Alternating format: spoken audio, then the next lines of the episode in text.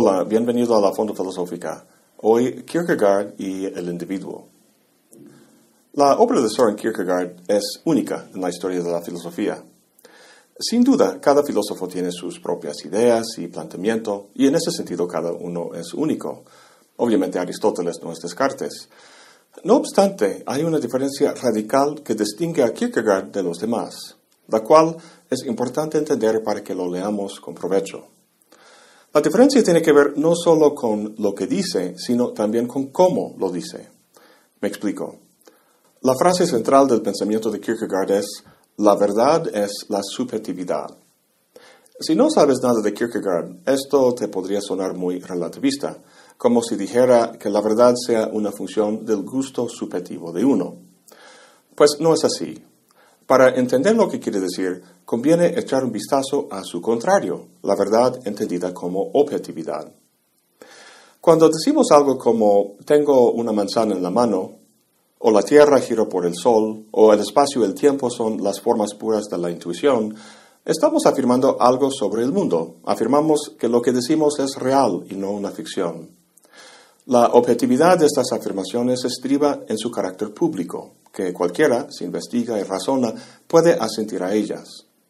Además, como decía Aristóteles, cuando conocemos, lo que conocemos es el universal, las propiedades que se predican a algo, como color, distancia o estatura, no pertenecen únicamente a esa cosa, sino que son comunes a muchas cosas, es decir, son universales. Cuando uno piensa de forma objetiva, piensa en el universal, algo abstracto y conceptual.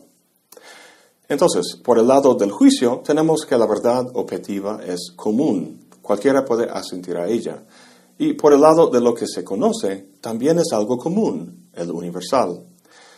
Si pensara sobre mí mismo de forma objetiva, hay muchas verdades a las que muchos podrían asentir. Soy hombre, soy doctor en filosofía, soy maestro, tengo un canal de YouTube, etcétera, etcétera. Una lista muy larga. Sin embargo, lo que no está en la lista, lo que el análisis no capta, es mi existencia, el hecho de que existo. Puedo señalar mi grado con el diploma o mi estatura con un metro, pero no puedo señalar mi existencia. No es algo que puede ser conocido, sino solo vivido, y vivido, desde luego, solo por mí.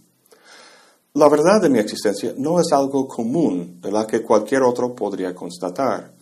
No es universal sino particular, no abstracto sino concreto, no objetivo sino subjetivo. Kierkegaard no niega que haya verdades objetivas, sino solo que no inciden en mi existencia, no la determinan.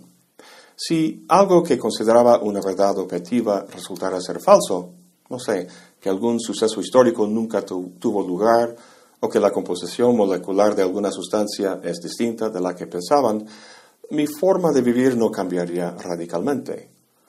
La razón es que las verdades objetivas se centran en el qué, en lo que es el caso, los hechos, mientras que la verdad subjetiva, la verdad de mi existencia, se centra en el cómo, en los valores. No es una cuestión epistemológica, sino ética. Lo que dice Kierkegaard sobre el cristianismo ilustra esto muy bien. ¿Qué significa ser cristiano? ¿Sostener ciertas creencias teológicas sobre Dios y la Iglesia? ¿Ir a misa los domingos? Todos conocemos gente que afirman las doctrinas correctas y que van a misa y que se persignan en los momentos correctos y todo, pero que viven de forma falsa, de forma hipócrita. Siguen la letra, pero no el espíritu. Para muchísima gente, incluyendo los daneses de la época de Kierkegaard, la verdad del cristiano es una cuestión objetiva. A pesar de que en la ciencia se trata de conocimiento, cosa que asociamos con la objetividad, y en la religión la fe, cosa que asociamos con lo subjetivo, no basta cualquier fe, sino fe en la doctrina correcta, o sea, objetivamente correcta. En el fondo, entonces, uno es cristiano porque es el camino objetivamente correcto para llegar al cielo y a la vida eterna. Llegar a aceptar la verdad del cristianismo de esta manera objetiva es como bajar un río en un barco. Te subes al barco y dejas que la corriente te lleva y no tienes que pensar en más. Es como las demás verdades objetivas. Una vez que sepas que el fuego quema y la lluvia moja, no tienes que pensarlo más. Esas verdades se archivan en la cabeza y actúas al respecto de forma habitual. Para Kierkegaard, el cristianismo no tiene nada que ver con verdades objetivas, o sea, con hechos o con el qué, sino con el cómo, con una manera de vivir interiormente en relación con Dios. Dice, el cristianismo es espíritu, el espíritu es interioridad, la interioridad es subjetividad, la subjetividad es esencialmente pasión y en su punto máximo es un interés infinito, personal y apasionado en la felicidad eterna de uno. La idea del cristianismo no es una cuya verdad se determina al ver si representa correctamente la realidad, sino una cuya verdad tiene que ser apropiada y convertida en realidad por el individuo. Esta distinción entre representación y apropiación es crucial. Esta última viene de la raíz latina proprius, que significa obviamente propio, de uno mismo. Al entender la verdad como subjetividad, Kierkegaard no está planteando algún tipo de relativismo, donde lo que yo piense o crea sea la verdad para mí. Eso es una cuestión epistemológica, que confunde el qué por el cómo. Kierkegaard está interesado en este último, en cómo uno existe como cristiano o en general como ser humano.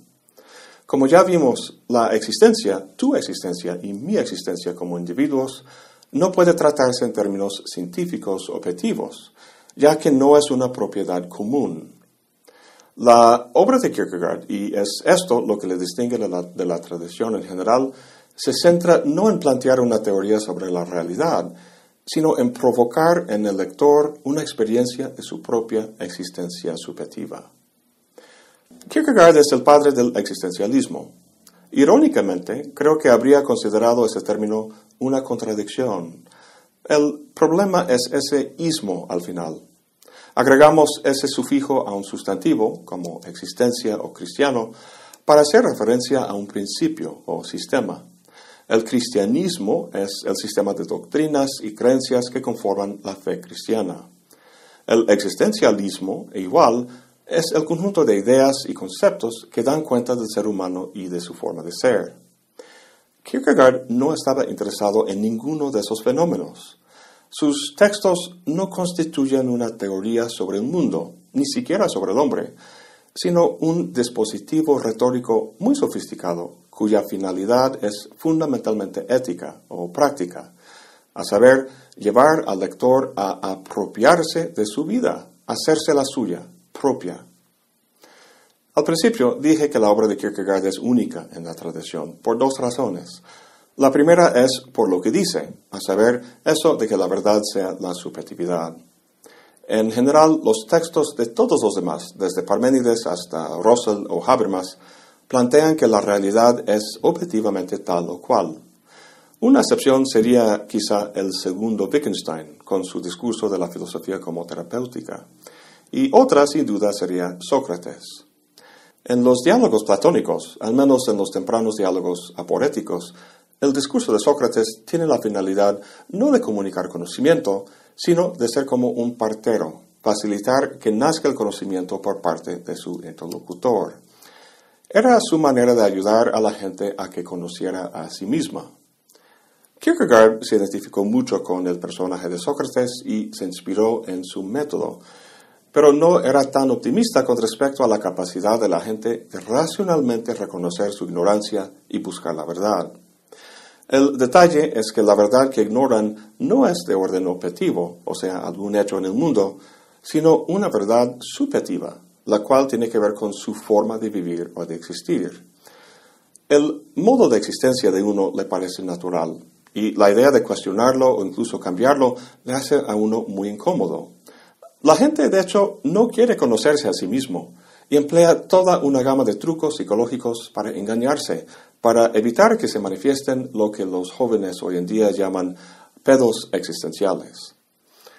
Un esquizofrénico paranoico, para tomar un ejemplo extremo, interpreta su experiencia de forma bastante errónea. Si tratas de eliminar sus creencias falsas de forma directa al enseñarle las evidencias y argumentar racionalmente, simplemente responderá que tú eres parte del complot en su contra. Si tratas de criticar las creencias de un religioso, podría desacreditar tus argumentos al llamarte un pecaminoso. Un comunista respondería a tus críticas tachándolas de una moralidad burguesa, etcétera, etcétera. Todos hemos estado en discusiones fuertes con otras personas, lanzando argumentos y frustrándonos por lo que vemos como la terquedad del otro. El problema, diría Kierkegaard, eres tú, porque estás empleando lo que llama la comunicación directa. Dice, el engaño jamás puede ser destruido de forma directa, sino solo con medios indirectos puede eliminarse radicalmente. Es decir, a una persona engañada hay que acercársele desde atrás. Esta es la segunda cosa que le distingue a Kierkegaard de la tradición. La primera es aquello que quiere comunicar, la verdad subjetiva.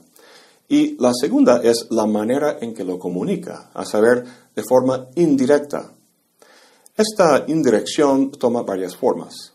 En primer lugar está el gran número de géneros literarios que componen la obra de Kierkegaard, como diarios, cartas, aforismos, prefacios e epílogos, discursos edificantes, fragmentos, novelas y argumentos filosóficos tradicionales, todo mezclado con ironía, sátira y parodia. Además, Kierkegaard es famoso por su empleo de seudónimos, casi 20 en total, y algunos textos constan de dos o tres seudónimos presentando cada uno puntos de vista encontrados. Todo esto es bastante confuso para el lector, pero eso es justo la intención de Kierkegaard. Al encontrarse con diversos autores y puntos de vista, en vez de una sola autoridad que le critica y le dice qué pensar, el lector no se pone tan automáticamente a la defensiva y se da cuenta de que la elección la tiene que tomar él, que la responsabilidad de su existencia es suya. Así es como Kierkegaard se le acerca desde atrás. Muy pocos quieren tomar esa responsabilidad, porque realmente existir de forma auténtica y propia no es nada fácil. Nuestra sociedad de consumo se ha desarrollado para hacer que la tarea de vivir te cueste lo menos posible. Productos que te ahorran tiempo, apps que te dicen qué comer y que miden tus signos vitales, algoritmos que te presentan al amor de tu vida y gurús de crecimiento humano que te arreglan todos tus pedos existenciales.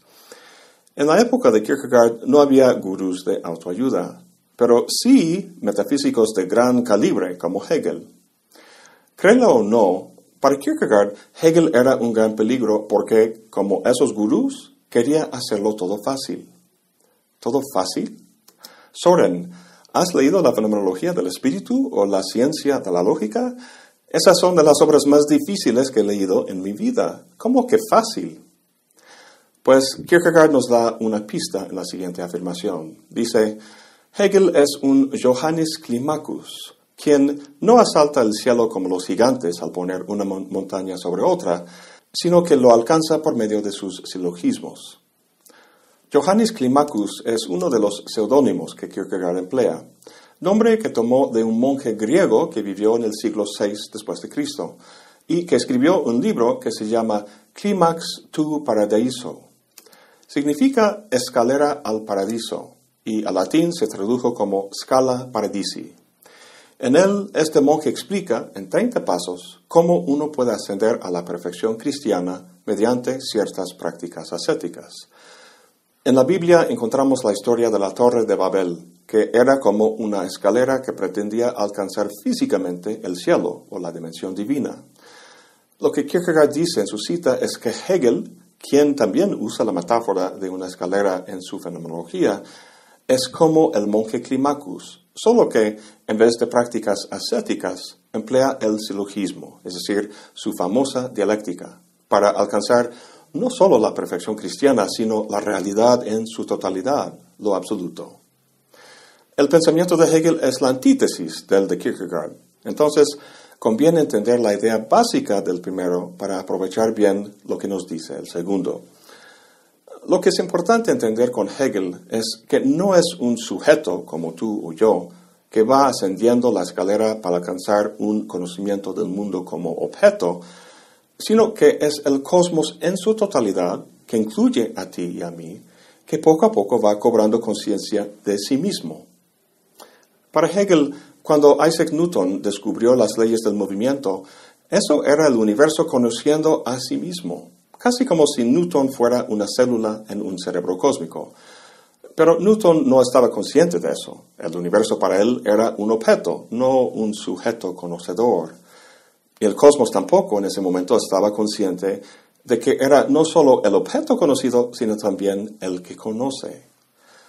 Es como una persona que examina un par de ojos en un espejo sin darse cuenta de que los ojos que ven, que examinan, son los mismos que están examinando. Cuando la persona dice, esos son mis ojos, entonces la distinción entre los ojos que examinan y los ojos examinados desaparece. Newton elaboró conocimiento sobre el cosmos, por lo que, en la medida en que era parte de ese cosmos, el cosmos estaba consciente. Pero fue Hegel quien elaboró de forma sistemática la idea de que el universo es no solo el objeto conocido, sino el sujeto conocedor. Con Hegel, el cosmos cobra autoconciencia, alcanzando conocimiento de sí mismo. El sistema filosófico de Hegel, la larga cadena de silogismos y conclusiones expuesta en la Enciclopedia de las Ciencias Filosóficas, representa precisamente el conocimiento del cosmos de sí mismo. El cosmos, la totalidad, lo absoluto, también ha sido llamado Dios. La religión es una forma de comprender la realidad, pero dado que la estructura de lo real es lógico-racional, solo los conceptos netamente filosóficos logran captar de forma sistemática y completa la verdad del todo. A lo que voy, a lo que va Hegel, es que la verdad del cristianismo está encerrada en el sistema filosófico conceptual que Hegel elaboró. Si quieres entender cómo funciona el mundo en su aspecto físico, solo tienes que estudiar y entender las ecuaciones de Newton y Einstein. No las tienes que volver a descubrir. Y si quieres entender la totalidad en su aspecto filosófico o metafísico, por así decirlo, solo tienes que estudiar la enciclopedia de Hegel. Y si captas eso, habrás captado la esencia de lo que enseña el cristianismo. Hegel, como el monje Climacus, proporciona una escalera a través del cual podemos alcanzar la verdad. No hace falta pasión ni fe, no es una cuestión de decisión o compromiso, sino simplemente de conocimiento conceptual. Sigues los pasos que marcó Hegel y cumples en el fondo con la esencia del cristianismo. Fácil, ¿no? Pues quizá no tan fácil como los consejos simplistas de los gurús de autoayuda, pero para Kierkegaard sí, para él, el sistema de Hegel no es más que una nueva torre de Babel, una escala paradisi, con la cual uno puede ascender con facilidad al cielo. La tarea que Kierkegaard se propone es volverlo todo difícil. Parecido a la multiplicación de lenguajes que impidió la construcción de la torre, la multiplicación de voces y puntos de vista en su obra impide que el camino sea recto y el destino claro. La retórica de Kierkegaard es como un trozo de metal que se arroja al engranaje de la dialéctica hegeliana, trabándola y dejando resaltada esa extraña cosa que no cabe en ningún silogismo, la existencia del individuo. En el próximo video empezaremos a ver cómo Kierkegaard provoca esa experiencia en el lector y las posibles consecuencias que puede tener. Eso es todo por hoy. Gracias por acompañarme. Hasta la próxima y buen provecho.